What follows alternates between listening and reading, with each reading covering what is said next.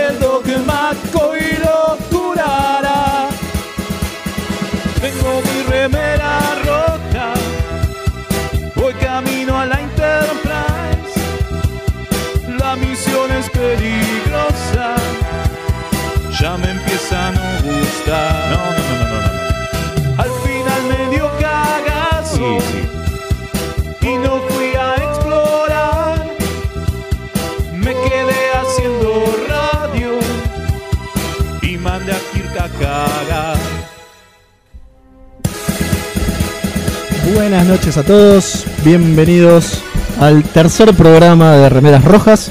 Lo hemos logrado, lo hemos logrado. Matamos a los Borg, repelimos el ataque. En realidad no sé si los matamos a todos. No, no, es imposible matar a es los Borg. imposible matar a todos, pero repelimos el ataque y ese bardo que armaron el lunes lo zafamos. Lo cual ya es Exacto. un montón, ¿no? Es, es bastante, es bastante. Es Sobre bastante. todo con los Borgos. No, los Borgos complicados, pero bueno, como escucharon al principio, los mantuvimos a raya.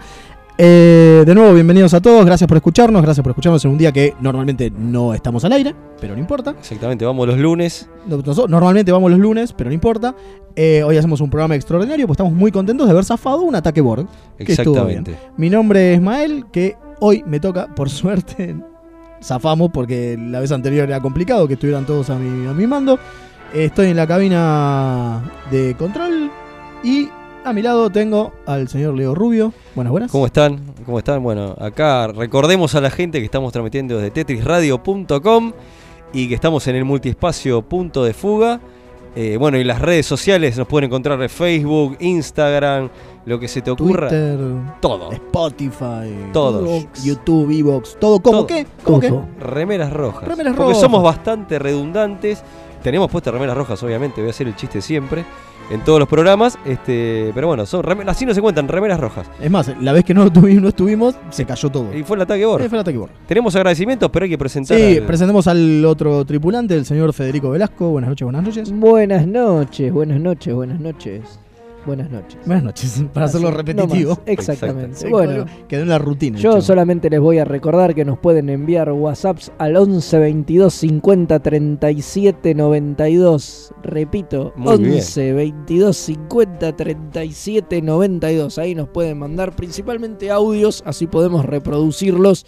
Exacto. Y nada, nos preguntan, puteadas, lo que quieran. Ya a esta altura Sí. del partido somos inmunes a todo. Sobrevivimos a los Borg, nos A lo- bancamos cualquier cosa. a lo- sobrevivimos a los Borg Borgo, ya está. Vengan de a uno. No, de a, de a muchos también, no importa. Claro, de a muchos también. Bueno, y vamos a presentar hoy al tenemos al, al teniente grado junior, eh, al- el teniente Eh, grado eh, junior Weiss. El doctor Weiss. El, doctor Dr. Weiss Que nos está operando, muchas Está gracias. operando. Sí, sí, sí, muchas gracias con este de una de apendicitis, me parece, a esta altura. Pero Exactamente, menos. exactamente. Pasó el mando y bueno, en el próximo programa volverá ahí Gonzalo. Sí, el teniente Gonza. Eh, al cual agradecemos también por la- el, el bardo del lunes, ¿no? Exactamente, sí, trató de hacer lo posible, pero era demasiado. Este, Estuvo asimilado. murió combatiendo a los Borg, No, fue no, asimilado. no, es murió. verdad, los Borg no matan a nadie. Lo asimilaron, Lo asimilaron. y lo logramos zafar, sí, Sí. obviamente. Así, Así que está todo bárbaro. Este, y bueno, vamos a empezar el, eh, con alguna noticia. Tenemos algo. La verdad que yo leí muy poquito en estos días. Pero sí sabemos que hay una gran noticia, que es la única que en realidad es una fecha, nada más. Exactamente. Ni siquiera una fecha. Que ni siquiera una fecha. Es un mes. Una un mes, promesa. Una promesa. Pero no importa, una es época Picard. del año. Pero es Picard y es hermoso. Sí, sí, sí. Ya tener esa noticia es hermosa, porque sí, señores, se confirmó que en abril se empieza, en abril 2019, se empieza a eh, filmar la serie de Picard, que todavía no tiene nombre, y que se va a estrenar en... Eh, para finales de año, para Finales. finales del 2019. O sea que el año que viene, está bien que todavía ni siquiera empezó y es largo. Y si Eh, normalmente los años tienen 12 meses. Sí, por eso. normalmente- Normalmente. eh, por lo general, digo, puede fallar, ¿eh? Eh, hay años de 11. Pasa cierto. que la historia los ocultó. Es Claro, cierto. es cierto. Y los reptilianos. Sí, tal cual. Los reptilianos confabularon para que no se sepa. Eh, pero como decía, eh, el tema es que, bueno, nada, para fin de año, no es una fecha muy precisa, puede ser noviembre, diciembre. a ver, eso no se sabe. A ver, sí, sabemos algo, que es que no quieren tener las dos series al mismo tiempo. Y si Discovery se mantiene en enero como es ahora, digamos que empieza ahora el 15 de enero, una cosa así, la serie de Picard va a tener que empezar, si tiene también 13 capítulos, por lo menos dos meses antes de enero, o sea que calculamos que en noviembre. Exactamente. Eh, Por O sea, ahora- esa es una especulación que uno puede hacer más o menos si se mantienen las, las fechas y las Bueno. cosas actuales. Y lo que dicen es que en el medio, aparentemente van a rellenar con short treks. O sea Bueno. que capaz hay, hay más de más de cuatro como, Claro, como se fue hasta. como hubo este año, digamos que va a haber cuatro, todavía falta que se emite el último, me. Exactamente. Sí, y que y lo que seguro también salió es que de Lower Decks no se sabe absolutamente nada. Nada, no.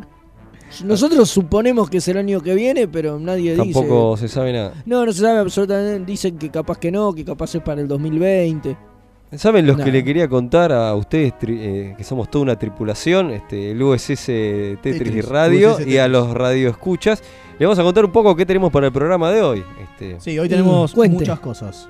eh, bueno, tenemos el libro Trek, este, que en este caso va a ser un cómic. Sí, pues para nosotros la li- literatura también puede venir en cuadritos, ¿no? Exactamente, por Exactamente. supuesto. Y es un cómic de John Byrne, o Byrne, como le más le guste. Byrne. como más le guste. Está bien, pero vos sos el, oficial de, de malas de comunicaciones, malas así que está bien que lo, lo Así digas que mal. si yo lo está pronuncio mal, este, Está exactamente. perfecto, estás cumpliendo con tu trabajo. Exactamente. Estamos hablando de Star Trek eh, Crow, ¿no? Star Trek Crew. Ahí está. Ahí está, ¿viste? ¿Viste? Para hacer honor a mi mala pronunciación.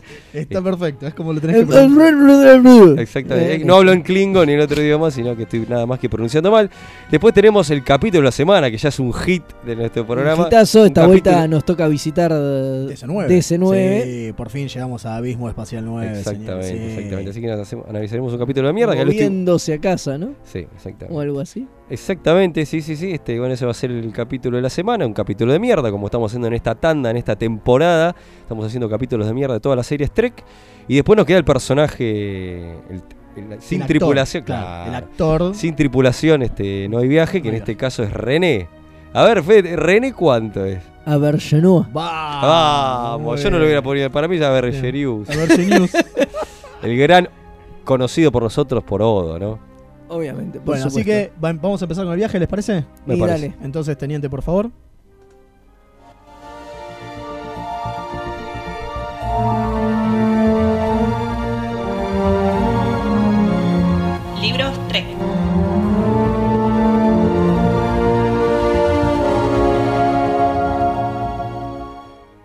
Ahora sí, estamos en eh, literatura Trek, o como queremos decir nosotros, libros Trek.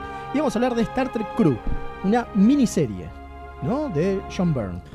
Así es. O Byrne. O Byrne, vamos a saber. editada por IDW. Ajá. Que ahí la, es la casa que aloja a, a John con todos sus Y productos. Star Trek desde hace unos cuantos años ya. cuantos Y, años. y John está ahí clavado, que ahora últimamente está currando con la, Con la, fotonovela, fotonovela. la Hermoso. Sí, ya hablaremos en hablaremos alguna en oportunidad. foto- Pero este, bueno, recordemos que al bueno de John, o el chinchudo de John, depende cómo este, usted. Es, Depende cómo le- que el día, depende cómo se es levanta. un sí. artista súper este, Especial. especial, sí, por supuesto, y súper consagrado en el comic book yankee.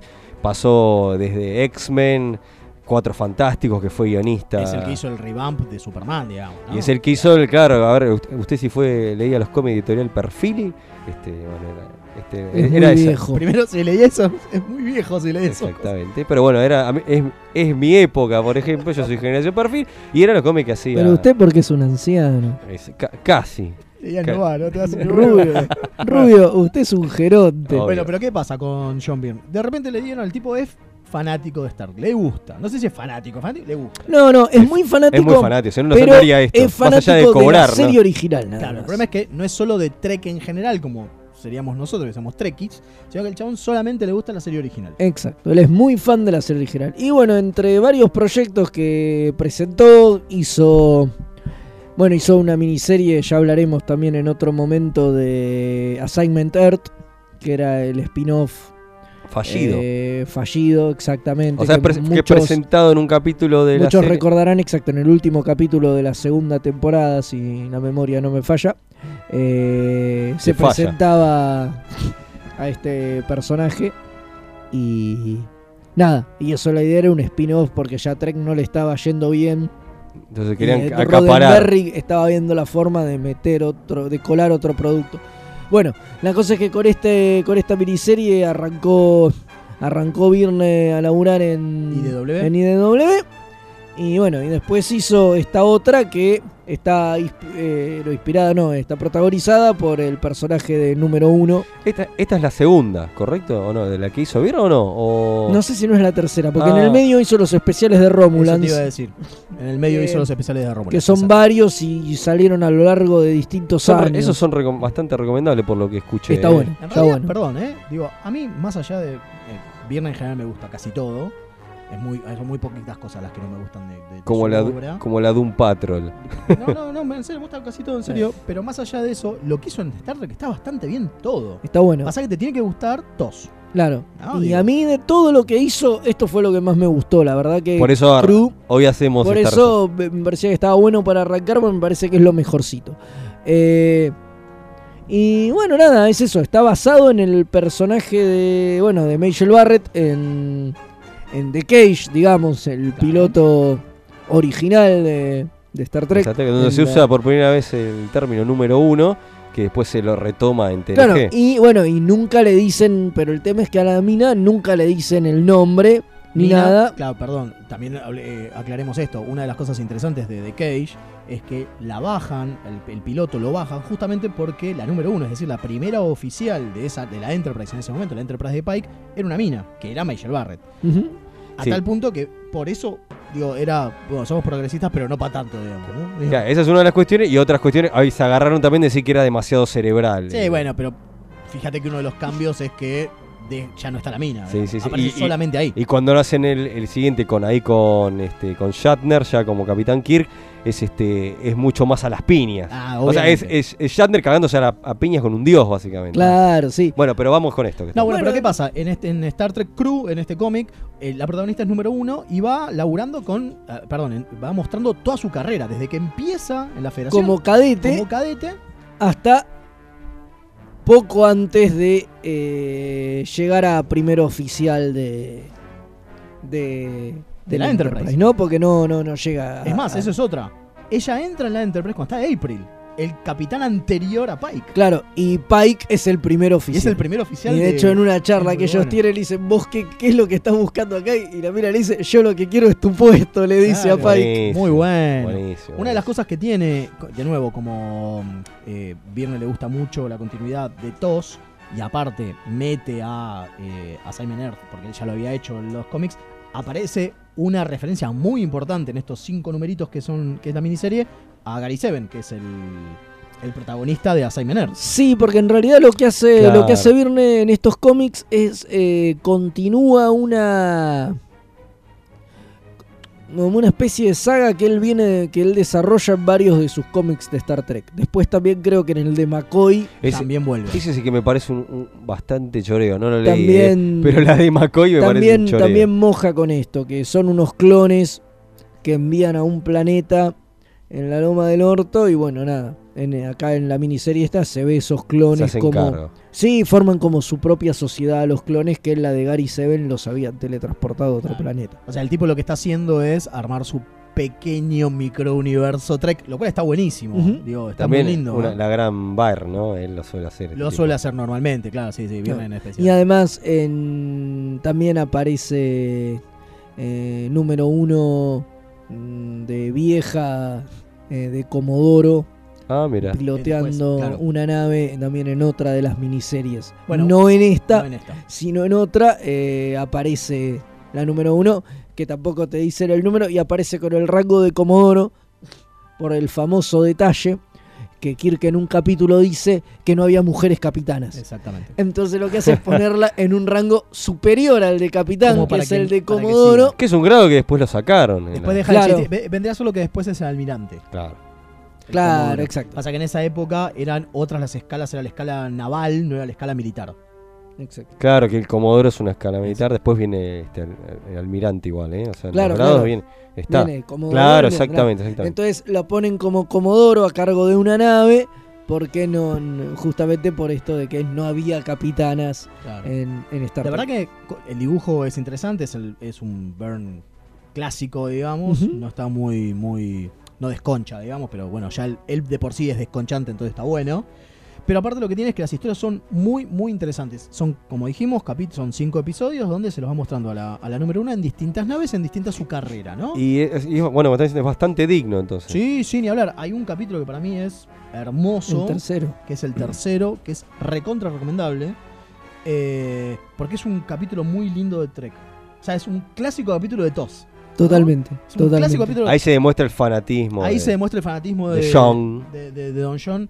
Este, y después está, que lo que para mí es un chiste bastante estirado, pero está bien porque no quiere meter púa, que es todo el tiempo tratar de no, no, no de- darle un nombre a número uno. Exacto, en toda la miniserie, en los Muy cinco bueno. números, nunca le dicen el nombre. Se las Siempre le dicen ingenian teniente, para que. alférez o una cosa así, o cuando está por decir el nombre le dice, bueno, pero y lo interrumpen, pero nunca le dicen el nombre. eh, No, no, no se sabe. A ver, no este, de, de todo lo que hizo Van, que encima se puede conseguir un ómnibus, ¿no? To- toda la, todo Hay lo un que ómnibus hizo. que recopila Todo, todo. Pero de, de todo lo que hizo Van, ¿esto para ustedes es lo mejor? ¿Coincide? Para mí sí. Sí. Yo que leí todo. O sea, para mí quiero es leer lo uno de, de todos estos cómics, ¿cuál Y leo? para mí el mejor es Es este. Star sí. Trek Crew, definitivamente. Sí, por, por eso ahí- también empezamos con él, ¿eh? Por ahí te, te perdés un poco en el numerito ese que retoma lo de. Gary Seven, que es lo que decía, que está bueno por ahí haberlo leído antes, pero pero es un detalle, igual está, está explicado en el Claro. mismo No, número. perdón, a ver, yo no leí a Simon Earth, o sea, lo leí después de Star Trek Crew y se entiende perfecto, ¿eh? Mm. Digo, Claro, lo podés agarrar así, es este. sí. Lo podés agarrar este así de la nada y no, no, no te. No, no, pasa, nada. absolutamente nada. Eso, eso es Eh, una- acá el teniente nos está haciendo señas de que tenemos un mensaje de WhatsApp.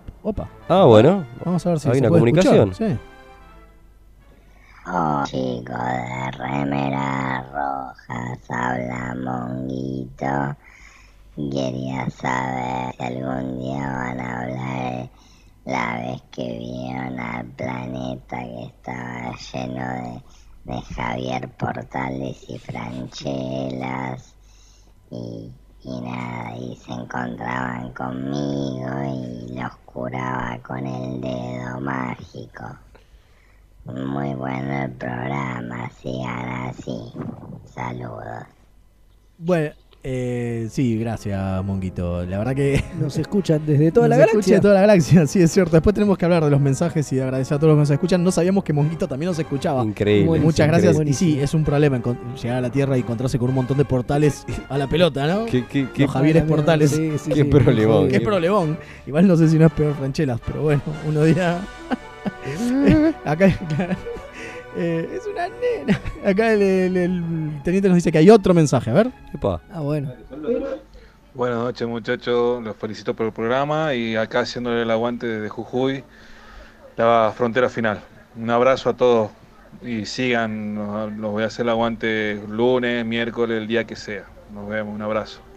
Aguante, bueno, muchísimas gracias. ¿eh? Muchísimas Qué gracias, señor grande. Este, Vamos, frontera era, uno, final. era uno de los que íbamos a saludar después, pero muchas gracias por dejarnos el mensaje.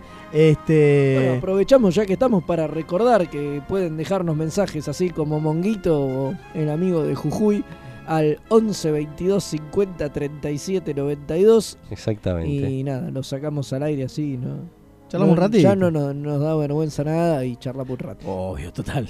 Exactamente. Este- Bueno, con respecto al cómic, lo se puede conseguir eh, por número suelto, en TP, en el ómnibus, Sí, todo. se puede leer en online castellano no también. tiene una acá, en este programa también decimos que la piratería es pecado o no. No, no, no. No, ¿No? no nos Está bien, bueno. Aparte porque hay muchas cosas que no se consiguen de Trek. No, si yo quiero leer, a ver, si yo quiero leer lo viejo de Marvel de Trek, no hay manera. No, olvídate. Entonces, tenemos que Oh, llegar. bueno, yo lo tengo, te lo presto. Si Bueno. Bueno, se los prestás a los radioescuchas también. ¿Te acordás de los radioescuchas Sí, también? bueno, ¿A Monguito? vemos, vemos, Hay que ver a si Monguito puede llega. ser, puede Claro. ser. Este, así que bueno, sí, consíganlo, búsquenlo, está, está accesible. Y aparte son cinco numeritos, eso sí, no está traducido.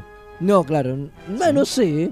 Quizás Mm, algún me parece fanático. que- Habría que ver. no. Yo lo- nosotros lo leímos en inglés, pero por ahí en algún lado habría que habría que hurgar. Pasa que a todos los que hacen tradumaquetación medio que les están dando unos La latigazos. Sí, aparte Star Trek no creo que sea muy hot como para. ¿no? No, pero Eh, se traduce. Acá, acá el, el teniente Junior Weiss, este, que tiene aposta en maquetaciones y Buenas scans. noches, buenas noches, a ver si se me escucha algo. Sí, sí, se Sí, escucha, ¿eh? fuerte y claro. Eh, Eh, ¿hay- ¿Se consiguen cómics de Trek? Sí, sí, sí, sí, se consiguen en la biblioteca virtual de internet. Bien. De John Byrne se consiguen muchos. Bueno. Pero muchos. En un momento me bajé el de McCoy y no me animé, no me animé a leerlo. Así Bueno, que... sí, yo creo Listo, que, yo creo listo, que se bien, consigue, bien, sí. Seguramente algún amigo español Que lo. le divierte traducirlo, sí, sin duda. Así que bueno, búsquenlo. Bueno. Debe estar por ahí, al alcance de cualquiera. Desde acá lo recomendamos. Sí, sí, definitivamente. Fuertemente. definitivamente.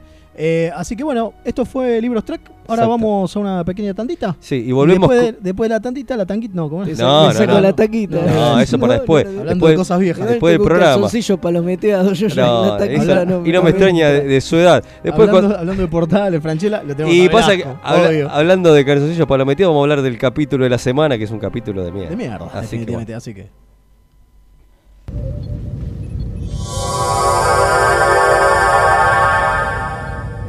Remeras rojas. Los que sobrevivan vuelven después de la tanda.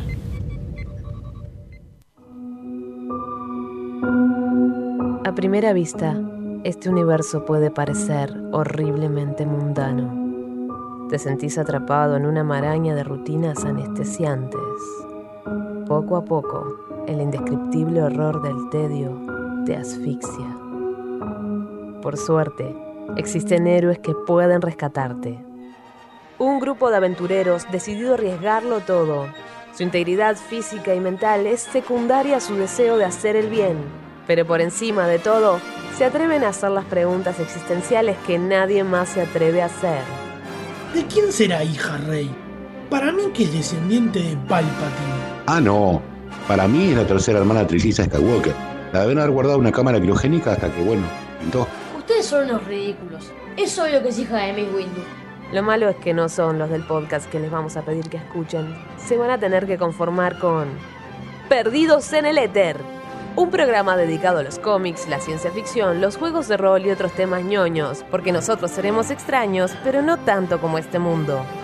Pueden escuchar Perdidos en el Éter en radioether.tk o perdidoseneleter.evox.com. Esto es iVox con i latina b corta w x. Advertencia, no nos hacemos responsables por deseos incrementados de consumir nerdeces o síntomas tales como saber más sobre cosas que solo son útiles para jugar a trivia.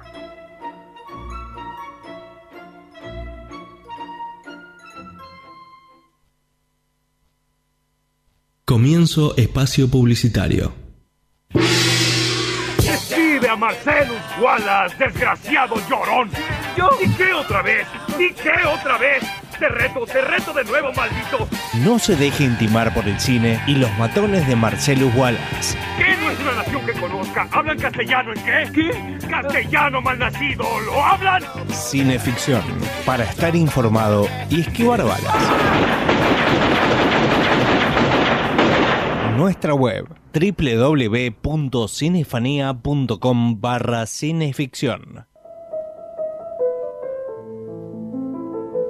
La escritura también puede ser un dibujo. Federico García Lorca, además de escritor, era un apasionado del dibujo. Con los pequeños grandes artistas podés descubrir muchos secretos mientras pintás y dibujás. Taller de arte para niños, espacio multicultural Punto de Fuga.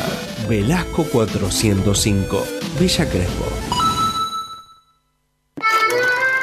La Lumière, Escuela de Fotografía y Cine en Córdoba. Cursos para niños, jóvenes y adultos. Animación y postproducción. Abierta las inscripciones. Independencia 566. www.escuelalalumière.com.ar Búscanos también en Facebook.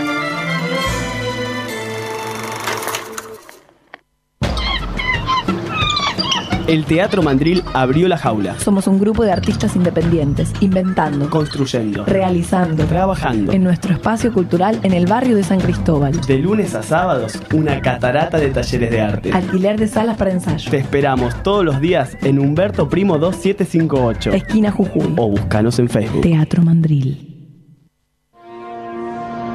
Desde la quinta dimensión.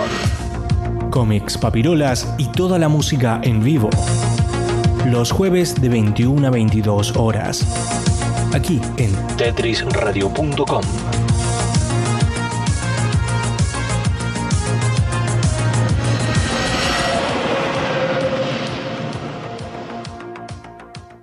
En el diome de espacio publicitario. Tetrisradio.com.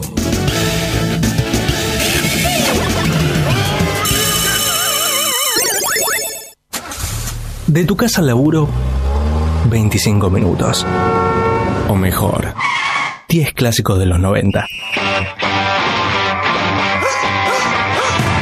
Tetrisradio.com. Sin música.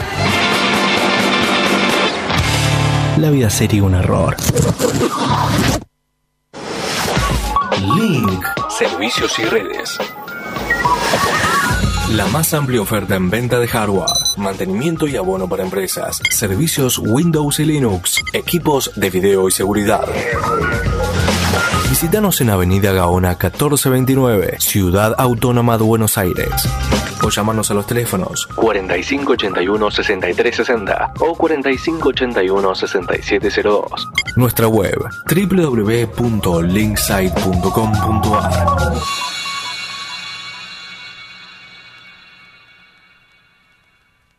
Búscanos en Facebook Hoy quiero hablar del Facebook. en www.facebook.com barra Tetris Radio. ¿Querés tener un programa de radio y no sabes cómo? Envíanos un demo de tu programa junto con una breve descripción a hola.tetrisradio.com Estamos preparando algo nuevo en tetrisradio.com y vos también podés ser parte de esta familia. Para más información, tetrisradio.com barra hola. Fin espacio publicitario.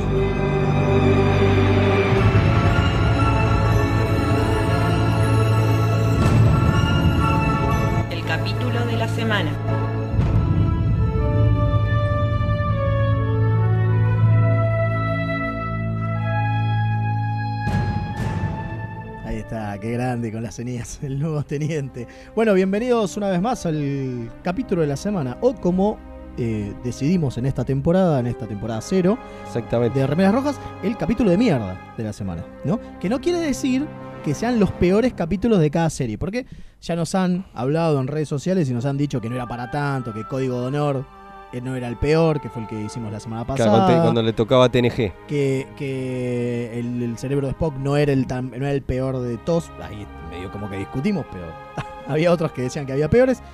Pero no, bueno, son capítulos de mierda. No quiere decir que sean los peores. Acá hubo bastante Consenso. Exactamente, Sí, consenso. sí, sí, sí, sí, sí. Sí, sí. Vamos a hablar de un capítulo llamado Move Along Home. O en castellano, no sé, ¿cómo era que. Llegando a casa era, ¿no? Llegando acá. Sí, o moviéndose acá. Moviéndose a casa, una cosa así.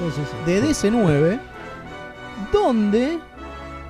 No sé, la verdad que no sé cómo explicarlo. Porque es, un- es tan chota la premisa. ¿no? Lo importante es que hay un primer contacto. Exactamente. ¿No? Viene la primera especie del Esta es la- cuadrante claro, gamma. así nomás. Los Wadi. Los Wadi. Que con acá, cual- lo- acá los chicos me dicen que me parezco mucho al protagonista Sí, y que voy a tener que hacer el próximo. Es mucho cosplay. más alto que vos, igual, pero nada Eso no es mucho decir. Claro. Pero bueno, eh, sí. Que me parezco mucho, así que quizás en el próximo, este, no digo en la Comic Con, pero en, algún otro momento, eh, en alguna- la próxima comi- convención Trek que se haga en la Argentina, voy a ir vestido de, Sí, sí. de ¡Hola, Wadi. Marine! ¡Hola, Marine! Exactamente. Este- Bueno, lo loco es que este capítulo está hecho por este, Michael Piller, ¿no? O Es sea, una idea de Michael P. y- Igual. Para, para, para, para. dicen- Vamos, vamos a contar primero de qué la va. ¿Puede ser? Porque Sí, digo, cómo es no. el primer contacto con, este, con esta raza que son los Wadi. Exacto. ¿Sí? Que aparentemente es una raza que está más interesada en jugar que hacer otra cosa, que en negociar, en rosquear, Conocer. en diplomacia, Es decir, conocer. hola, Sí, somos. Claro, en lo que le interesa es jugar, conocer, sí, juegos. Pero a ver, pero no son jugones. Eso es lo peor de todo. No es que lo hacen para mostrar los juegos. Si quieren hace- eh, como tomar los juegos que la federación o esta gente que está de- del otro lado del, del pasadizo tiene para ellos. No es que ellos van a mostrar juegos. Eso ya es raro, Sí. ¿no? Sí. Digo, eso ya es extraño. Es lo primero Sí, que porque dicen o sea, terminan pelando el juego cuando pasa una situación. después, claro, pero después, pero de primera es un. ¿Y dónde están los juegos? ¿De qué me hablas, flaco? Primer contacto, estamos todos vestidos de gala. Menos- menos, menos Bashir. Menos Bashir que se olvidó el uniforme y Cisco lo caga pedo. Momento simpático, vamos a decir. A mí me gusta, acá Fede dice que no, a él no le gusta esa boludez. No le gustó el, parece- momen- el momento Bashir, es A mí me simpático. parece que está bueno porque demuestra un pequeño desarrollo de personaje de Bashir. Recordemos que Bashir en estas épocas, en esta temporada, Bueno, es una pavada. es la primera temporada Es uno. una pavada, es como la charla con Jake. de- Para mí la charla con Jake Está muy buena. No, Para mí la charla con Jake De, está de los que buena. rescatamos el capítulo. 14 años. Papá, qué sé yo, tengo que salir con chicas. Y bueno, pero no- ya te voy a explicar, hijo, qué son las mujeres. No, pero en realidad no es- No, no, ya No me lo pasa por todo. ahí. Claro, el tema es que pasa pa- por pasa porque por explotar la relación que tienen con Nog y que, a pesar de que es muy Federito, el señor este Cisco no le gustan los Ferengis. Exactamente. Para nada. Ese es el trasfondo de todo El trasfondo esto. de todo es que no le gusta que su hijo ande con un Ferengi. Lo cual, ¿no? El tema de la diversidad y la Qué loco, federación. ¿no? Que en y el qué transcurso del tiempo termina siendo Cisco haciéndole la carta de recomendación a Nock para que ingrese en la Bueno, federación. Es que creo que una de las mejores relaciones que hay Termina en siendo ellos dos, 9 totalmente. Termina siendo la de Nog con, con Cisco. Bueno, pero tiene esos momentitos que rescatamos, Mael no, le parece una bosta. No, perdón, bueno, a Fede, a Fede, a Fede, a Fede le No, a mí me parece genial. Bueno, ¿qué pasa? Esta gente empieza a querer jugar Davo, obviamente, porque... ¡Davo! Bien, hasta que Quark ve que gana mucho, ¿no? Lo están pelando, digamos. Están pelando, están rompiendo Y la tiene la suerte de principiante, suerte de primera raza del cuadrante en, en venir, ¿no? También es muy principiante, Claro. son los primeros. Eh, Son los primeros, van a la primera. eh, ¿Y qué pasa? Hace trampa. Clásico de Quark, clásico de Ferencia, hace trampa, obviamente los tipos se dan cuenta y dicen, está todo mal, te vamos a cagar a trompada. Ya de primera, aparte van a lo, Al humo. al humo, ¿no? Te vamos a romper todo. Y estos tipos, cuando Quark dice, bueno, no es para tanto, qué sé yo, le muestran un juego, ¿no? El Chula. Ya el nombre. El Chula. El chula. Que, es- Que bueno, que te explico por qué viene el nombre de Chula, que está bueno. No es el chulo. No, No, no es el Chula. El Chula. ¿Por qué viene el Chula? Porque viene del juego. Shooter Es- and Ladders. Claro, Escaleras y Serpiente, que es un juego muy viejo. Que Juego de, de la época de la India, creo que es de la India, muy, muy viejo, sí, sí, de los primeros siglos. Que los tipos, eh, los este, productores dijeron, o los guionistas dijeron, y si es un juego, pongámosle algo. No, dicen que el juego, que el juego que, que juegan el Chura este estaba mínimamente inspirado. Es una mierda, es todo fruta. Bueno, Es una fruta porque no tiene primer sentido. Palabra de Chu y la fra- primera palabra de Ladders. de- eh, ¿no? La primera sílaba de una Claro. y la primera sílaba de la otra. Una No porquería. se mataron. No, igual más allá de eso, el juego que esté chula dentro del universo es una porquería que no se entiende. No, no se No, entiende. no se entiende. No se tenés, entiende. tenés peones, van, eh, tenés Tirás pisos. unos dados que nunca sentí, te lo muestran, te dicen qué es. Claro. Esa es otra, lo hacen jugar a Quark sin explicarle las reglas. No, me dice. Y él dice, ¿cómo se juega? Ah, no importa. No importa, se vos tirá. sobre la marcha. pasa, boludo? buenísimo. ¿Qué onda? Bueno, ¿y qué pasa con Es la esto? mejor manera de explicar un juego de mesa. Vos lo vas aprendiendo sobre la. Encima de apuestas. De apuesta, claro. ¿Y qué pasa con todo esto? En el juego hay. lo- el juego, perdón, este chula, eh, absorbe a los cuatro eh, senior officers de la Sí. DC9, ¿no? Menos O'Brien que no estaba en ese no capítulo. era un senior officer. Claro, bueno, pero igual y no está, si no hubiera Y estado. no está, si no hubiera Nah, Si no hubiera es estado, no no me sí. porque no es Pero porque. bueno, eso vale también aclarar que lo reemplazan con Prinim, que es un gordito que cuando yo lo vi digo, ¿qué hace este O'Brien de la B? De la acá? B, Porque sí, no sí. me acordaba. ¿Estaba en TN ¿Esa apareció en TNG? Eh, no, No. no, no, solo aparecen estos dos capítulos de Deep Space. Es el jefe de seguridad Claro, por eso- de, De la, Federación. para- de la Deep Space, Para claro, que- pone la, la federación. Federación. Pero este actor había estado en un capítulo de TNG. Ah, bueno, eh. puede Yo no sé si le cambiaron el nombre, vamos a chequearlo. Sí, eso. sí, ya sí. estoy buscándolo, no sé Por favor, ¿eh? Porque para mí es un personaje que. No sé si retoman el personaje que había aparecido en TNG. Me parece que no. No, porque era ingeniero, me parecía. Acá jefe de seguridad. Acá es jefe de seguridad. ¿Viste cómo hace el mismo actor y lo llama para Sí, hacer claro. Lo típico. Y bueno, y aparecen dos capítulos porque O'Brien se fue a, a filmar una película. Solo este, ¿eh? Move Along Home. Eh, no, y tiene la anterior, The Passage. Ahí en la Eh, primera aparición. Bueno, la cuestión es que viene a reemplazar a un actor. Eh, claro, no, y bueno, y los diálogos de O'Brien medio que los retocaron, qué sé yo, y se los dieron a este, Este personaje. chavo, claro. Y después O'Brien volvió y se lo olvidaron. Que nunca lo tomaron el personaje. Aparte, No, un perdón. par de temporadas después aparecería Eddington. Eddington, Eddington. pero que viene por otro lado. Viene por Totalmente otro lado y distinto. tendría mucha más chapa. Y por otro lado, totalmente diferente cuando deciden poner un jefe de, de seguridad de la federación a la par de Odo. Pero esto lo hacen muy al toque y después se olvidan. Exacto. Y pero, Bueno, y lo- pero lo- ¿por qué es Odo? Dejémonos Claro. joder. Obvio. ¿A Lo le bizarro todo. Contestable Odo. le Claro. El chabón le dice, y que el chabón y que Odo le dice no me diga contestable. Muy Sí, sí, bueno. sí, sí. Eso, está, eso está bueno. ese cruce. Pero bueno, resulta que estos personajes, a, a los protagonistas de la serie, a, a Cisco, a Bashir, a este, Dax Y a Kira. y y los terminan, terminan metiéndose en el juego a contra voluntad. Y ellos no entienden un carajo. Eh, más, se ellos acuestan no a dormir y se despiertan. Se el- despiertan ahí. Bueno, ese es otra, otro momento. Ese sí es espantoso. Ah, el de Bashir. Donde Bashir supuestamente está teniendo una pesadilla parado contra una pared gritando ¡Ah! Ah, No, pero eso es para ver si se despierta. Es un No imbécil. entendiste. no, no, una- claro, él para ver si era una pesadilla estaba gritando. Para ver si era una pesadilla. No, no queda no queda claro, está muy mal explicado, está es muy una mal poronga. Bueno, ustedes, poronga. ustedes no lo entendieron. No, no entendimos el gran subtexto del, del Bueno, la- de Michael Piller. digamos. La cuestión es que se dan cuenta de que tienen que. Se dan cuenta que tienen que. Descubren que tienen que sortear una serie de obstáculos. Sí, bueno, pará, pará. Pero no lo descubren. Es como que los No, van llevando. Los van sorteando. Pero los van llevando. Nadie les dice Y nada. además no, se, no queda claro si las tiradas de dado influyen en algo. O sea, si lo que hace Quark influye en Está lo que ellos hecho. hacen o no. Entonces, si Quark saque lo que saque, si ellos le pifian y No está, y no está explicado. Aparte, no agarraron un par de. no importa. Bueno, a ver, la idea de este capítulo que mencionamos antes de Michael Piller era la idea de hacer algo más grande que lo tuvo que adaptar a esto y empezaron a Por agarrar. falta de presupuesto. Por falta de presupuesto, obviamente, como pasa siempre, y tuvieron que agarrar sets o, que, te- que tenían, o construyeron un poco y después agarrar un poco lo que tenían y, y sale con frita. No, bueno, la idea es y que eso perjudicó un- muchísimo. Que fuera todo en un pueblo fantasma, porque estaba inspirado en un capítulo del De. Prisoner. Del prisionero, no el Prisoner, fugitivo, sí. el prisionero. perdón. Que Mael lo vio y nada que ver, nos dice. No, no tiene nada que ver. Era lo que pudieron hacer acá. Eh, bueno, sí, era lo que era la idea original de Piller, fue el desencadenante. Sí, sí, bueno, ese es el desencadenante. Pero bueno, sí, eh, acá el oficial de comunicación dice que tenemos otro mensaje de WhatsApp. Dos, parece. ¿eh? ¿Dos? A la pelota, vamos a ver qué onda. ¿Cómo estamos? Saludo a Remeras Rojas, acá escuchándolo el cadete Jonas desde Posadas Misiones. Vamos, llegamos a Ah, misiones. bueno, misiones. Estamos del otro lado de. Argentina, Estamos ¿eh? de la otra punta. Yo sé, yo sé que tenemos a alguien que nos escucha en Holanda, lo cual está bueno. muy bien. Tenemos uno en España. En que nos- Córdoba y también. tenemos en Córdoba. Nos faltaría que los patagónicos de Buenos Presagios nos dejen algún mensaje, así cubrimos todo el territorio. territorio. Vamos, misiones. Vamos Y a hay poner- uno más, a ver. Hola, saludos, remeras rojas, todos del aguante desde Lima, Perú. Que sigan con los éxitos. Un abrazo. Bye.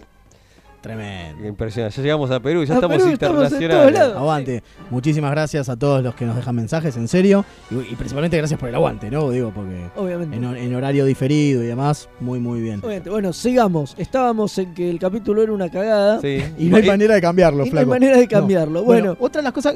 Claro, porque por cómo. A ver, el problema es, en algún momento Quark se da cuenta que eh, los peones son los eh, senior officers. ¿Por qué? Porque aparece Odo y dice, che, los senior officers aparecieron, no están más. y el tipo dice, momento, son cuatro, tengo cuatro... Uy, pará, Claro. y si los mato y... Sí, pero hay un tema ahí. Hay un salto muy grande. Entre son cuatro, faltan cuatro, tienen que ser ellos. El peón es y cada uno. No me gusta una garcha.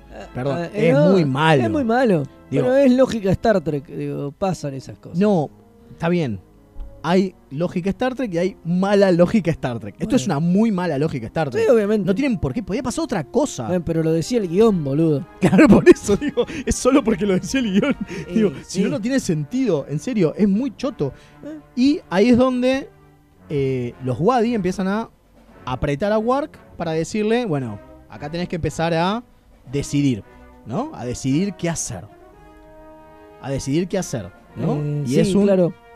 Eh, ¿Querés apostar a, a seguro o no? Y claro, ahora sabiendo que están Kira, Odo... Empieza a jugar Eh, perdón, Kira, conservador. claro, Kira, Cisco, Dax y Bashir está, empieza a jugar a conservador.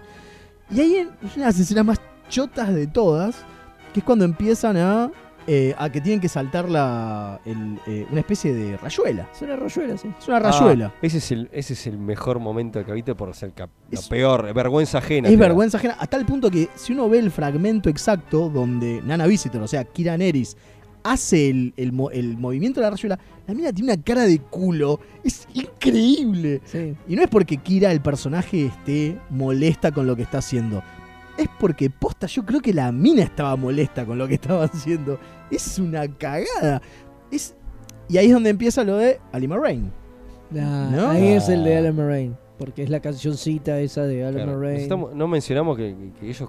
Before. El valor monetario, además de, de, per- de perlas o gemas que tienen, usan unos palitos. Sí, que van golpeando los palitos como una. Eso que que ni siquiera primero- son toc-tocs. Primero le ofrecen eso a Quark y dicen, ah, a mí dame, y después, Después sacan- el vino ese con gusto a mierda. Ah, también, pero, y después están con los palitos tic, tic, tic, tic, tic. es- Es como todo No, muy choto. todo, todo, todo o sea, más allá de que es, berreta, que es entendible, a ver, tenés poco presupuesto, puedes hacer cosas berretas.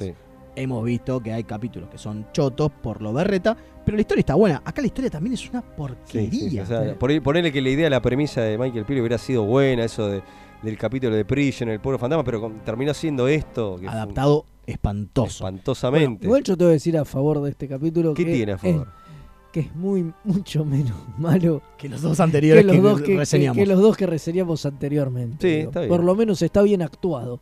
Que es algo que no pasa ni en código de honor. Eso estuvimos hablando fuera del aire que nos- nosotros rescatamos la, la actuación de Quark, Ah, de Armie espantoso. y A mí me parece espantoso Odo, igual, y eh. bueno, acá Mael no, no, No, coincide. no, eh, ni siquiera la, eso. la zafo. escena es donde pide please. Sí, la, la- la escena, una de las escenas, porque en algún momento, claro, le dicen, bueno, decidí porque uno se va a morir. Los Wadi van a, a full. Dice, decidí porque alguno la tiene que palmar, pero tiene que decir cuál. Claro, y él no sabe cuál de los cuatro peones es, Claro. cada uno. Y aún así, tener Porque que si no, elegir obviamente, uno- Pues si no, obviamente elegiría a Cisco. No, es obvio, porque es Quark. Claro. Pero, eh, digo, a Dax no le elegiría. No. Eh, ¿Y qué pasa? ¿Qué pasa? El tipo le dice, bueno, decidí cuál se va a morir. Y se le tira y le empieza a, a suplicar que no lo haga decidir eso. Y la verdad que a ustedes les gustaba, me parece una mierda. Es como, escena. es como el gran momento del, del- del A ver. capítulo. pero- Dentro del capítulo es lo mejor, pero eso no quiere decir nada, porque es todo tan bajo el nivel que me parece horrible, me parece sobreactuado. Che, ah, ¿sabes qué? Iba a mencionar una cosa y ya, ya estamos terminando con la sección. Que eh, Odo está investigando y logra meterse en la nave o- y, y- y encuentra una habitación donde los detecta que están. Y es todo luz. Y él se mete y parece como que fuera hora cero de los cómics. De, los cómics Y entra y aparece en el bar de Quark. Malísimo Y la ahí, es cuando hace, y ahí es cuando hace la idea de que ese es el, el juego, son ellos. ¿no? No, no, no, eso es después cuando él va a investigar porque dice Claro. a dónde a dónde los, Los detecta, tiene. los encuentra Ah, en la nave. ¿A dónde? Qué Claro. porquería, Y se, por y Dios. se mete en la nave, se infiltra en la nave y va a una habitación toda llena de luz y pasa y, y muy re- resuelto para el orto. O sea, Sí, seamos sí. sinceros, muy Sí, mal sí, No, resuelto. no, no, tiene un montón de, De problemas. pifies, pero horribles. El guion es una verga astronómica. No, no, no, no. Es malísimo este capítulo, la verdad. Es muy, muy choto. Eh, muy, muy choto. De nuevo, no estamos seguros si es el peor de DC9. ¿tá? Estamos diciendo que es un capítulo de mierda. Creo que sí. No sé, hay gente que, por ejemplo, los capítulos de Frenchy no le gusta. Es entendible. Porque son- Travesti. es Por ejemplo, el. Cuarta Travesti es medio jodido, de cosas. Claro, el de los Siete Magníficos hay alguna gente que no le gusta. Eh, a mí me encanta, pero puede ser. Pero me parece que es. Es como te muestra lo choto que podría haber sido DC9 si seguían por ese lado. Sí, ¿No? absolutamente. Digo, porque es el capítulo décimo de la primera temporada. Claro. Y si bien la primera temporada hay capítulos que a mí me gustan mucho, Nueve, me parece. no es el décimo, lo acabo de ver. El décimo. Eh, ah, claro, sí, está porque bien. vos, porque el porque vos lo estabas viendo en Netflix y los primeros dos lo toman como uno. uno, claro. Eso es el problema de reverlo en Netflix, claro. Eh, ¿Qué pasa? A mí, por ejemplo, me gustan mucho ciertos capítulos de la primera temporada, pero es cierto que este es. Si este era la tendencia, Horrible. No, un, un desastre. Desaparecía en la segunda temporada, ¿eh? El horror, digamos. Pero digo, no llegaba a ser lo que después fue de ese 9 y por qué tanto nos gusta, me parece. Porque si venía por ese lado con producción de mierda, guiones de mierda, o quizás con buenas ideas, pero mal hechas, Mal mal actuadas, es como, uy, boludo, También qué futuro que muchos nos problemas queda. de ¿eh? presupuesto en, este, en se esta nota. época también. Se nota, se nota. se nota, menos mal. Se nota. Bueno, creo que no podemos agregar nada más. No, ya este, está, hablamos demasiado de del este capítulo, de la, del capítulo. capítulo de mierda de de la que semana se y podemos No, creo que coronarlo con, con un, estamos a full con los mensajes y vamos a... Vamos con algún, algún mensajito más, dale, a ver. de Remeras Rojas, miren, yo eh, vi ese capítulo y la verdad que a mí me pareció un disparate porque no se sabía quién manejaba el juego, si era eh, Quar o era directamente los que estaban jugándolo, era una cosa disparatada, eh, porque en realidad eh, a ellos lo que le ocurría, eh, les ocurría porque por las movidas que hacían ellos.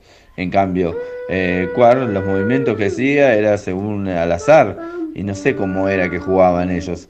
Eh, entonces, ¿quién manejaba el juego? ¿Era Quar haciendo lo que hacían en el tablero o eran ellos? La verdad que era cualquier cosa. Bueno, eh, sí, Sí. es cierto, eso es parte de que lo haga un capítulo de mierda, que no tiene sentido. El juego, no, no se calentaron los guionistas en encontrarle una lógica al juego. No estamos diciendo de Ojo. inventarle No, reglas. no, no, para, para, para. Una lógica Una lógica interna. mínima. Claro, una lógica interna. Porque una de las cosas que pasa con los juegos Trek, que eso en algún momento lo íbamos a hablar, íbamos a traer una ludotecaria, que aparte la tenemos cerca como para que eh, cuente de qué la van los juegos Trek, es que, por ejemplo, nunca sabemos las reglas del Davo o del Tongo. ¿Sí? No tenemos idea cómo son. No, es verdad. Pero internamente en el Funciona. universo Sí, funciona. el- el- Vos el sabés que dado, por lo que giran una rueda, es muy parecido a la ruleta, pero por no ejemplo. tanto. Pero no tanto, porque ahí está Bueno, el tema. yo no es el- solamente eso, el- digamos. el Hay otras cosas. El ajedrez Trek no lo entiendo. El de los cuatro dimensiones. No lo entiendo. Claro, los cuatro No importa. Y eso que nos sacamos una foto en el crucero jugando, pero obviamente no, estamos jugando un carajo. Eh, no, Era no. todo mentira. Era de facha. Era de facha. bueno, eh, pero es cierto, digo, en el universo Trek, en la, la lógica interna del capítulo tampoco se entiende el juego. Y es como nos decía el oyente recién, es como, ¿qué- qué? avanzaban porque avanzaban ellos, porque tiraba cuarto dado, ¿qué onda? No, no, no, no, no se entiende. Una se porquería. entiende. Bueno, Una porquería. eh, así que definitivamente es un capítulo de mierda. No hay duda. No hay duda, es un No, capítulo de mierda. estamos La todos de tripulación de acuerdo. La tripulación de acuerdo. Bueno, entonces, por lo tanto, vamos a con el teniente, este, vamos a tratar de ir a la nueva sección.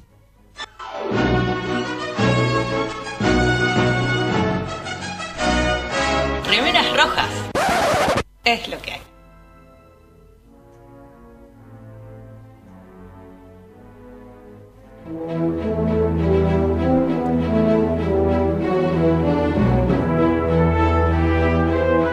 Sin tripulación no hay viaje.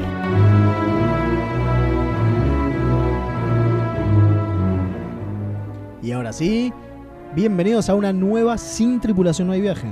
Nuestra sección donde honramos las caras que están delante de cámara, los tipos que nos hacen amar Trek, porque eh, son lindos. Bueno, en este caso medio complicado. En este caso es medio complicado. Estuvimos hablando de Deep Space 9 y este, lo mencionamos al principio del programa. Vamos a hablar de René. eh, Aubergenois. Exactamente. Ahí está. Exactamente. Aubergenois, con una U también. Eh, a ver, ¿sabes qué quería? Una de, las cosas, una de las cosas que Sí. me pasa con este tipo, como dije, digo, a ver, Lo querés, ¿eh? no, yo lo amo. Eh, Por lo eso, amo, lo amo. lo- Sí, lo- sí, lo sí, sí, querés, sí. lo amás. Lo amás. Y me parece que es un nivel actoral increíble, porque obviamente Sí. René Bergeron, para los que no lo saben, o porque no se acuerdan, o porque, no sé, ten- eh, viven en una burbuja, eh, es Odo. ¿No? Odo, un tipo que tiene una máscara de látex todo el tiempo en la cara y no tiene facciones. No, ¿No? y- Igual tiene una cara muy expresiva, a ver, Genoa. Que lo logra a pesar del látex. Sí, sí, Y eso pero, es lo que digo. ¿eh? Pero porque él es muy expresivo. Nosotros con Leo tuvimos la suerte de, de, de estar con el tipo, de un- conocerlo, de tenerlo a la distancia a la que estás vos ahora. Y es un Y- y personajazo. es un personaje. Y pare- parece un Muppet. Me decía.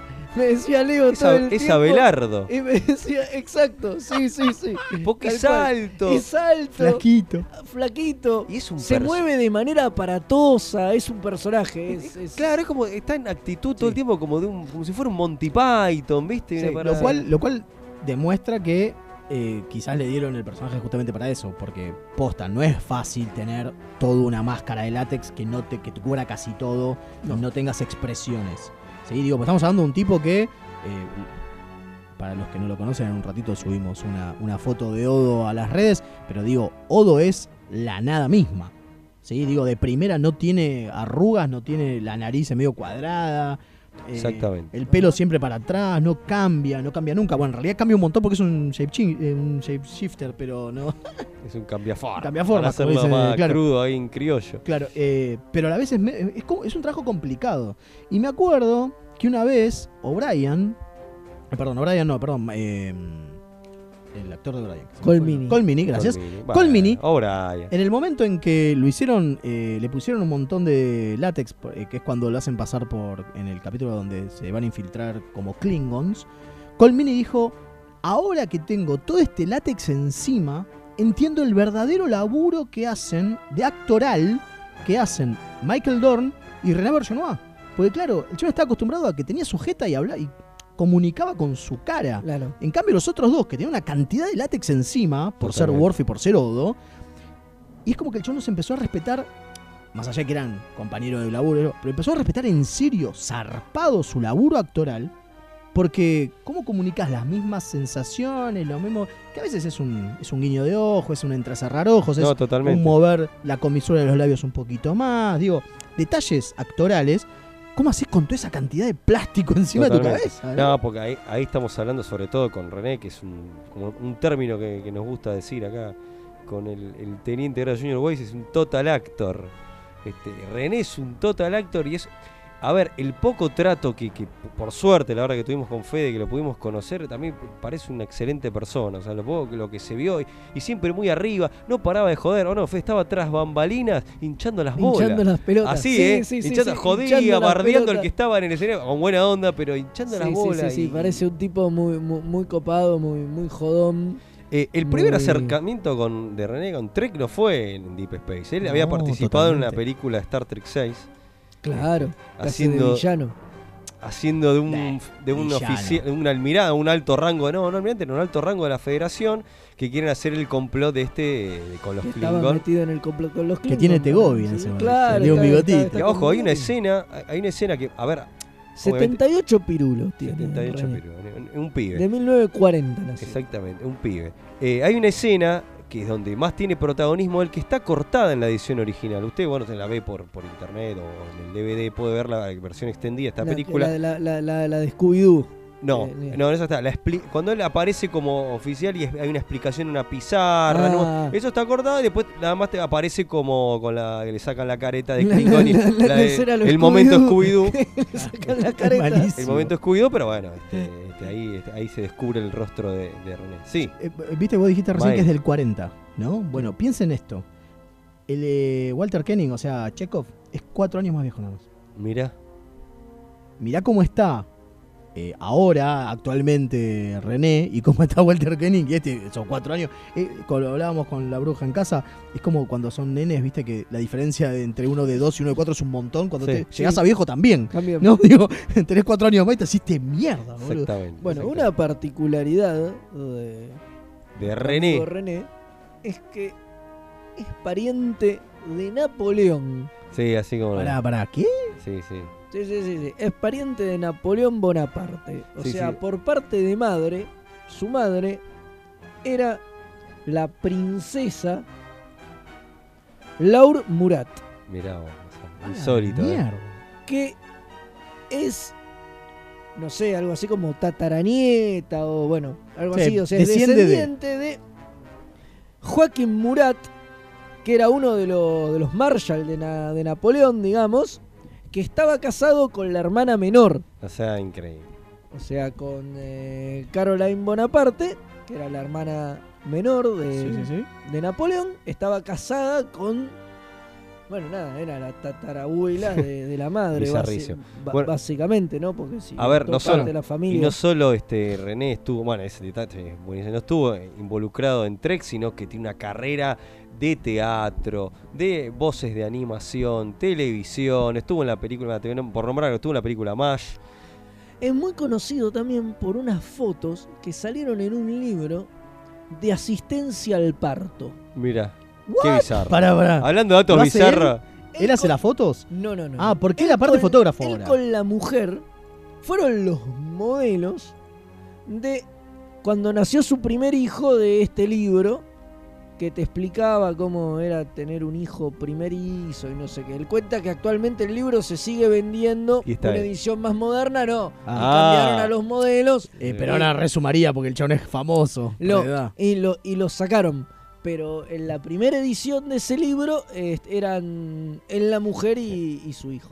Qué, qué, qué bizarro este. o sea, me encanta Fede que te trae estos datos que son totalmente insólitos. Pues Bueno, estábamos hablando de la carrera de él. De, Bueno, un dato importante en la carrera de él es que se cruzó con otro Trek en Boston Legal. Sí. Cuando junto con Shatner generan este, en Danny la Crane. serie de Danny Crane, claro, la serie de Danny Crane, donde él era el jefe, bueno, uno de los socios de Danny Crane. El, el- el- el molesto, el socio molesto que le, le marcaba todo el tiempo que el chabón estaba loco. Y yo como fan de, de los super amigos, de la Liga de la Justicia, bueno, él, hizo las voces de... Hizo voces. Hizo voces ahí, se hizo de algún héroe, pero después se quedó haciendo la voz de Dizad, el, el científico de Darkseid. o y sea, lo revés como disada.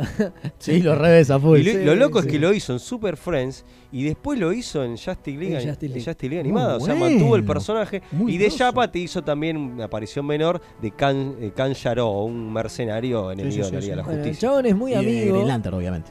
Claro. En la vida real mantuvo una muy buena relación de amistad, bueno, con Armin Shimmerman, obviamente, que se que hacía de Quark, y con Nana Visitor, con quien en las convenciones hacen un como una obra que nosotros con Leo pudimos verla, tuvimos la suerte de Yo creo que de- con esto coronamos verla. lo de Sí, con esto se corona. o sea, Sí, ¿eh? sí. Y era increíble, desde el otro estaba buscando información desde 2011 que ellos hacen ¿Están eso haciendo juntos. esto?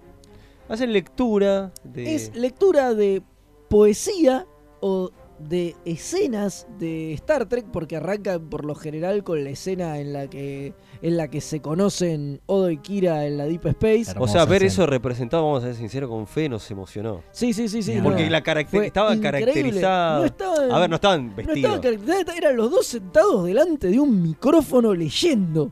Y te Pero- llegaba igual. Pero No, no, eran ellos. llegaba, era Era Kira Yodo. Exacto. terrible. Y después Hermoso. hacen las gallinas y te meas. Exactamente. sí, sí.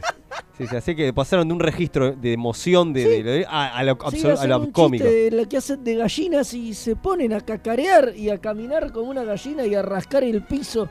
Nos No, no, moríamos. no, nos moríamos. Increíble.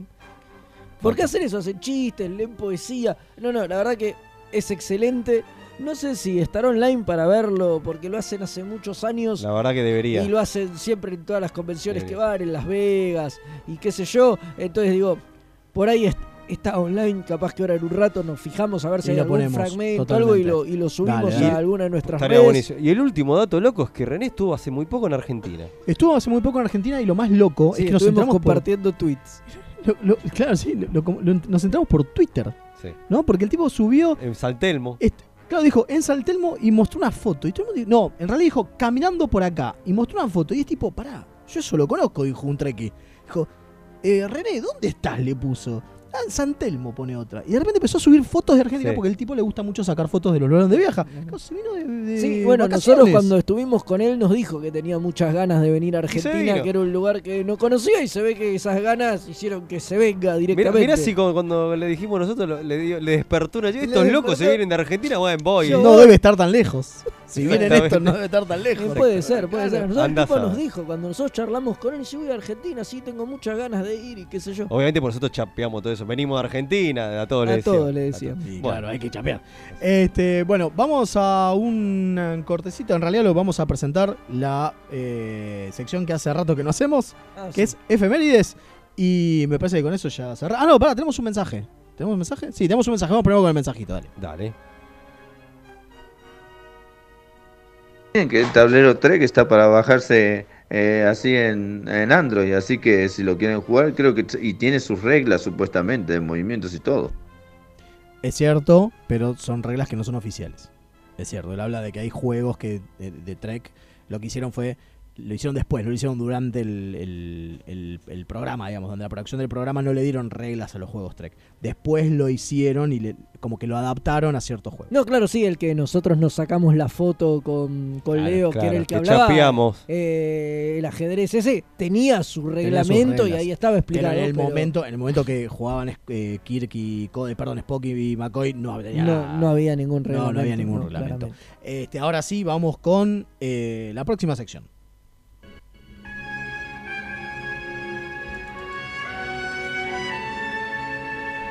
Esta semana en Star Trek,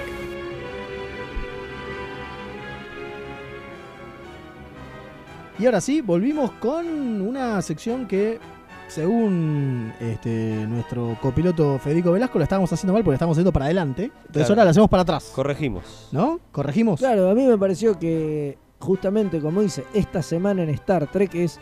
La semana pasada. Es la semana que pasó, ¿no? Bueno. Es, es hablar de las efemérides, de, de todo lo que sucedió en el pasado, ¿no? Nosotros lo hacemos para adelante porque mm, Star Trek Futuro, Claro. partículas Cronitón, Claro. Taquión y demás, lo Entonces, bueno, para adelante. aprovechamos que la semana pasada no nos dio el tiempo para hacerlo y ahora nos ponemos a tono.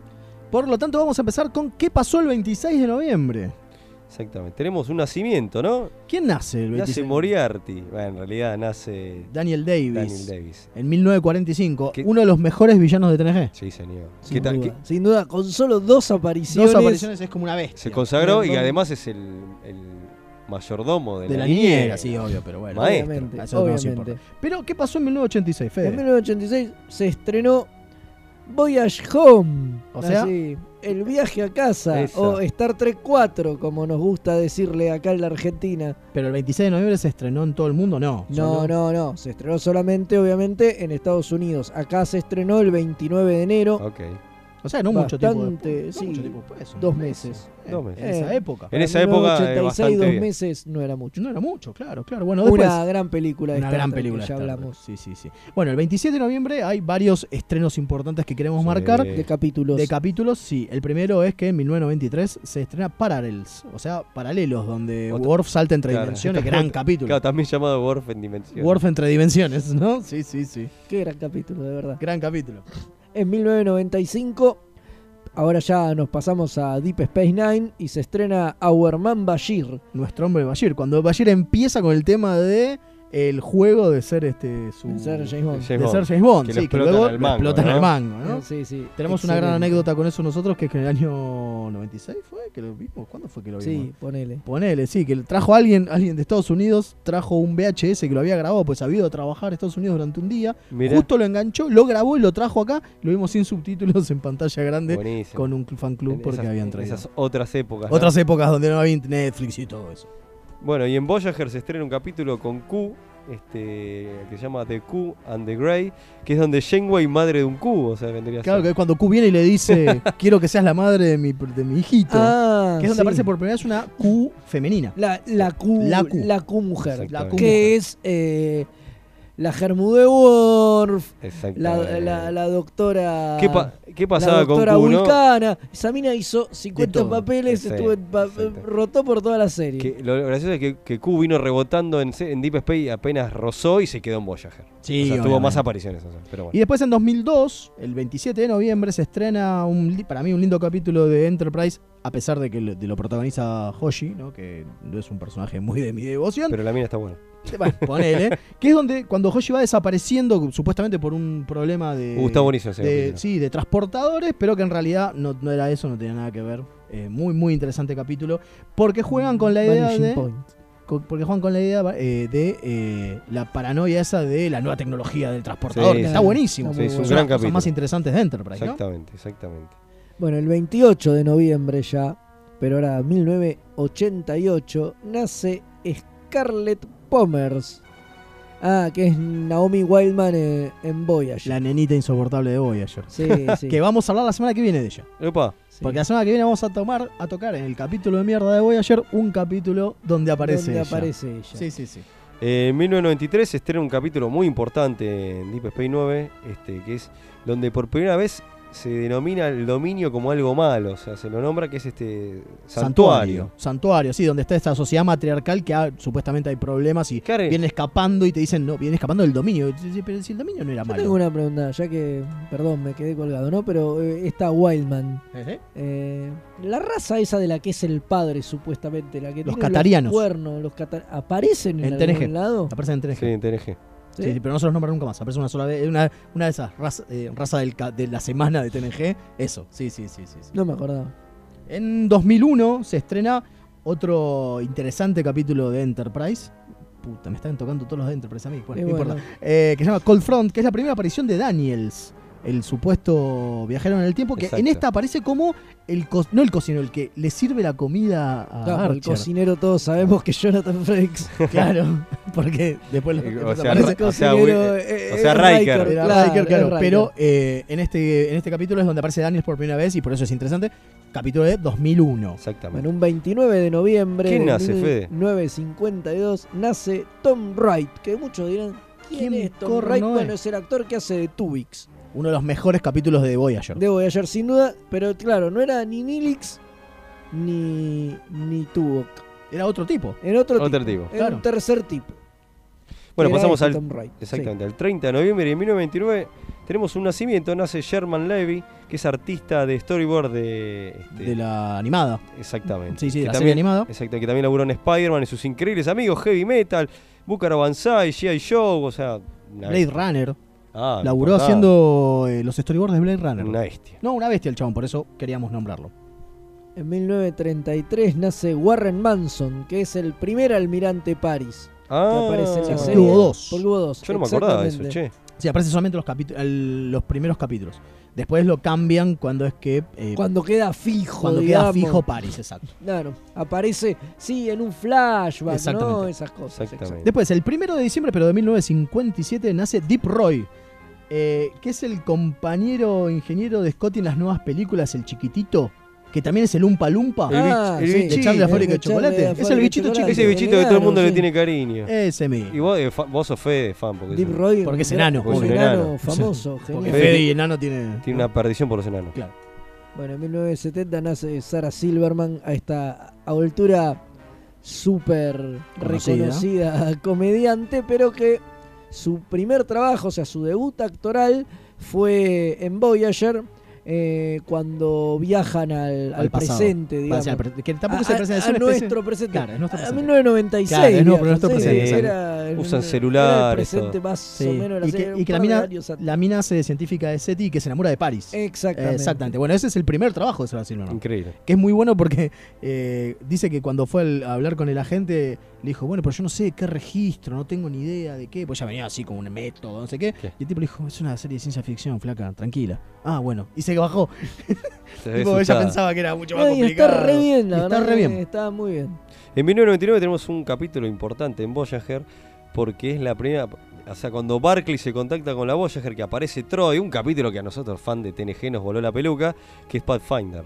Sí, que es cuando Barclay por primera vez se conecta con el cuadrante No, Delta. Ya es la segunda aparición de Barclay porque Claro, ya había aparecido una Exactamente, vez. con, con el, en- cuando tenía la recreación de la tripulación en. Exactamente. Esto es cuando hace el contacto, viene ahí. Exactamente. Viene ahí la salvedad. El 2 de diciembre, o sea, ya nos vamos un día más, pero de 1914, nace Ray Walton, que es Boothby, el jardinero de la academia. Maestro. Es un maestro, pero que aparte, digo, si lo conoces solo por eso, puede ser. Los más vejetes, los más vejetes de la generación perfil, eh, también los conocemos como el marciano de mi marciano favorito. Sí. por supuesto, con Bill Bixby. Con Bill Bixby. Genio, Exactamente. genio, Cuando genio. no era el increíble Hulk. Exactamente. En 1963, también un 2 de diciembre, nace Dan Gautier, ¿Quién que es el teniente junior Sam Lavelle de Lower Decks. ¿Se acuerdan de ese genial capítulo de, Sí, que lo de TNG. de TNG? Última temporada, Exacto. hasta hubo rumores El- fuertes de que iba el que que era- es una especie de Riker wannabe, Exactamente. que es como el protagonista de ese capítulo, Exacto. es este que hubo, Sam Lavelle. es- hubo rumores fuertes de que iban a hacer una. Fue, era un piloto para una serie. Que Vale, Lo un podremos, lo podremos llegar a hablar en los, en los viajes que nos fueron en próximos capítulos. me ¿Qué te encantaría. Me, encanta. encantaría. ¿Qué pasa Y el 3 de 3 diciembre? de diciembre. 3 de diciembre de 1981 nace Brian Eric Bonsal, que es el Alexander Roshenko de TNG, o sea, el nene que más ha- hace de Alexander, no el bebé bebé del primer capítulo donde aparece Alexander Roshenko. ¿Cuál fue el que murió? Ese. Ese. El pendejo más chiquitito. El actor, ¿no? Ya, sí, obviamente. Eh, eh, Eric, eh, perdón, Brian Eric Bonsal en realidad es el, eh, el que no quiere entrenar. ¿Se acuerdan que después de que muere la madre... eh, Sí, el que aparece en varios capítulos, el que- todos los es el que capítulos control. Eh, exactamente, que es cuando está en el colegio y qué sé yo. Ese es el nene. Perfecto. En 1991 s- es la premiere de Undiscovery Country Película. en Hollywood. En Argentina se estrenó un 26 de diciembre. Nosotros o la- sea, un, Un No, pelín más. Un pelín Cuando hablamos más. de, de René lo mencionamos acá, mi amigo Ángel, que le mando un saludo, dice que además de mi marciano favorito, también laburó en la miniserie, eh, perdón, estamos hablando del jardinero, Sí, de Guti. en The Stand y en Eri Indiana también. lo- También. Ah, en sí, Air Indiana, cierto, Ray. Walson. Sí, sí, sí, sí, sí. Y por último, el 4 de diciembre, que fue ayer, Ayer. Eh, pero de 1954, nace un gran actor que es Tony Todd. ¿Y quién es Tony? ¿Quién es Tony Todd? Bueno, Tony Todd es el- Candyman. Exacto, que lo íbamos a decir tres veces. Sí. Can- Candyman. Candyman. Candyman. Pero como no estamos enfrente a ningún espejo, no pasa nada. No sé. ¿eh? Exacto. Eh, ¿Y qué hace Tony Todd en Star Trek? El hermano de Worf. ¿No? El hermano que Pará. cae en desgracia de Worf. Hizo un montón de personajes. Y aparte, y aparte, ¿qué hace? pero- De Jake de viejo. Uno de los mejores capítulos de DS9. Pero el más importante rol de él es el hermano de Worf. Ser hermano de Worf, obviamente. Ajá, obviamente. Y aparte, aparte, aparte aparece en Voyager. En Voyager también hace uno de los Hilari, se llaman los. Los, Bueno. los. Hirogen. Hirogen, eso. es. Exactamente. Una raza de por ahí. Una raza de por ahí. Bueno, llegamos a abarcar ese frío. Obviamente nos pasamos un poco porque somos así. Sí, sí, Este, sí, abrimos un poquito de mambo. Pero antes de terminar, tenemos unos pequeños mensajes que queríamos agradecer. A ver. Eh, principalmente porque el señor Fernando Roca en Twitter y el señor Ingeniero Scotty en Twitter, la verdad que no sé su verdadero nombre, pero tiene un nick importante, interesante. eh, dicen, entre los dos, uno dice que tenemos la mejor intro del cuadrante, que Muy lo sé, bien. muchas gracias. Y el otro dice que José Luis Gaitán, es decir, el que canta la intro de nuestro programa, al cual le agradecemos un montón, no tiene nada que enviarle a Charlie García. Ah, Yo bueno. creo que es por lo destrozado que está José, pero eso es Claro, otra cosa. Por el abuso de estupefacientes Claro. y porque se tira del balcón a la pileta. Totalmente. Bueno. obvio, sí, Igual, sí, sí. José Luis son como 4 o 5 Charlies. De lo sí. pero es otra cosa. Claro. Eh, así que bueno, ya que está, le agradecemos de nuevo a José Luis Gaitán José por la gran este, intro que nos hizo del programa. Que, según nos dicen también en el chat de, De Tetris. de Tetris, eh, hay tres entusiastas mini trekkies que cantan la presentación cada vez que empieza el programa. Mira. Así bien. que quizás la próxima podemos hacer que nos lo graben Sí, en WhatsApp y nos lo manden al WhatsApp. encantaría. estaría Bueno, señores, creo ya estamos concluyendo, ¿no, capitán? Sí, este sí, mal, pero y tenemos que decir, lamentablemente también, una, una triste noticia, que, que nos quedan dos programas más de esta temporada. Por ahora, Por ahora, pero vamos sí, a vamos a después continuar con el- vienen la fiesta, las vacaciones, nos tenemos que ir a Raiza. Exactamente. y volveremos. Espero que no nos metan el perro como la otra vez y no sean uno- unos tipos las minas. como, Claro. como a Trippy a cosas. Claro, que no nos pase lo mismo, fue, ¿eh? Sí, sí, no, no. Leo terminó con el manolito ese metido en el. No, No, no, no, eso después lo contamos, eso después lo señor, contamos. El tiki, Es para otro día. Es para otro día. Eh, es para los, los viajes que no fueron. Eh, bueno, así que muchísimas gracias, Leo. Exactamente. Muchísimas gracias, Fede. No, nos favor, pueden- a la repetición es más los jueves. Este, La repetición Mañana, va los jueves. claro, Ah, mañana. mañana a las 13.30. Mañana. Nosotros volvemos los lunes a las 22. Yo, mm, rápido, un chico acá con el, el teniente grado junior Jonathan Weiss. Hacemos desde la quinta dimensión, hablamos de cómic y otras pelotudeces. Los Eh, viernes. Los viernes de 20 a 22 y un poquito más. Así que los invitamos, si se quieren sumar a la familia de Tetris, a escucharnos. Perfecto. Y aparte, recuerden que nos pueden escu- escuchar en YouTube, en Spotify, Evox. Evox y demás. O buscan remeras rojas y aparte de un montón de remeras de Independiente, también, si scrolleas mucho para abajo, estamos nosotros. Vamos. Vamos, carajo. Así que muchas gracias. Teniente, eh, transporte, por favor. Esperemos sobrevivir.